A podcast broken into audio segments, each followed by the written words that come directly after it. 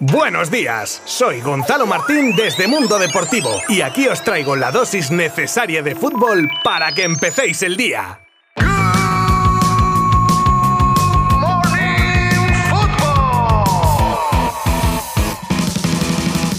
No había hecho más que empezar la jornada de Champions y en Villarreal se cantaba el primer gol del día, en el minuto 1 lastimosamente a favor de la Juve. Y por el partido del submarino empezamos, un duelo muy duro como se preveía y que acabó en tablas en todos los sentidos, en posesión, en juego, con distintas fases del encuentro para cada uno y finalmente con el gol de parejo en el 66 que ponía las tablas en el electrónico. Ahora borrón y cuenta nueva y a jugarse el pase a cuartos en Turín en unas semanas. Unos cuartos de final, por cierto, que ya casi saborea el Chelsea tras su victoria en casa por 2 a 0 ante el Lille, goles de Javert y de Pulisic. Más remates tuvo el equipo francés, pero la pegada de los ingleses junto con el partidazo de Kanté dejan muy de cara la eliminatoria a los de Tuchel. Y hoy otros dos partidazos, Benfica-Ajax y el que más nos interesa a nosotros, el Atlético de Madrid-Manchester United. Ambos os los retransmitiremos minuto a minuto desde mundodeportivo.com y nuestras redes sociales. Y aquí por supuesto mañana los comentaremos.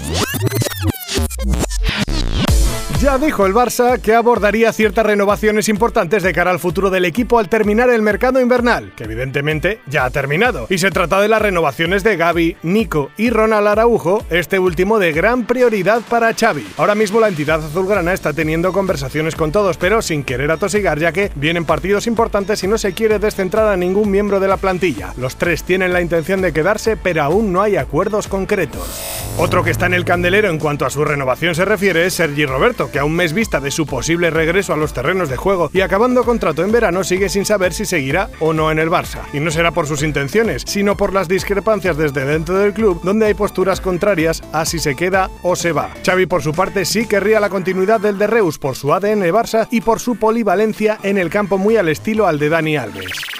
El Real Madrid ha anunciado el fichaje de Santiago López Vilas. Ahora ya podéis dejar de buscar en Google que no es ninguna joven promesa argentina, por ejemplo. Se trata del hasta hace poco director de inversiones de la Somicio Hotelera Millennium y que ahora forma parte del organigrama merengue como CEO del Real Madrid Estadio, la compañía creada para la explotación del nuevo estadio madridista. Con vistas a la vuelta de los octavos de Champions contra el Real Madrid, el PSG ha publicado una entrevista con Leo Messi así para animar a la afición. Y a ver, la entrevista es de los canales oficiales del club parisino os podéis imaginar que titulares, titulares pocos, más bien ninguno. Bueno, siempre, además con la mayor corrección, ha repasado su estancia en Francia y cómo ve al equipo del que dice que nada tiene que envidiar a otros grandes de Europa, que irán a más, que está rodeado de los mejores jugadores, que está muy contento, en fin, bueno, pues como para que dijera otra cosa.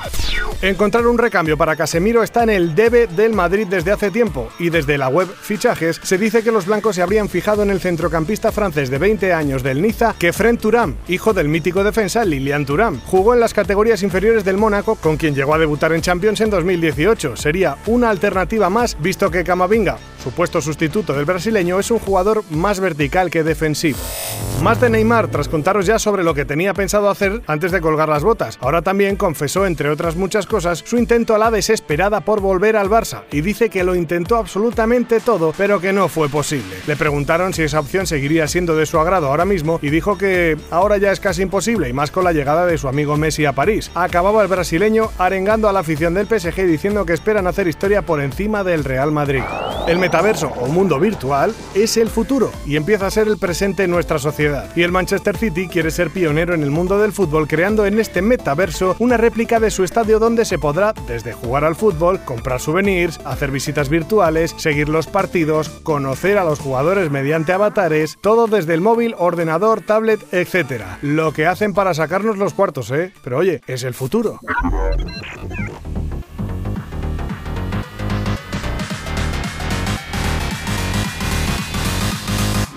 Y hasta aquí llegamos hoy. Voy a ver si alguien me hace un Good Morning Football en el metaverso y así podéis, pues mientras grabo los episodios, hacerme preguntas, comprar souvenirs de Good Morning Football, yo qué sé, qué locura. En fin, mañana volvemos con más. Gracias por elegirnos de nuevo para estar a la última de todo lo que pasa en el mundo del fútbol. Abrazo, virtual y nunca mejor dicho. Adiós.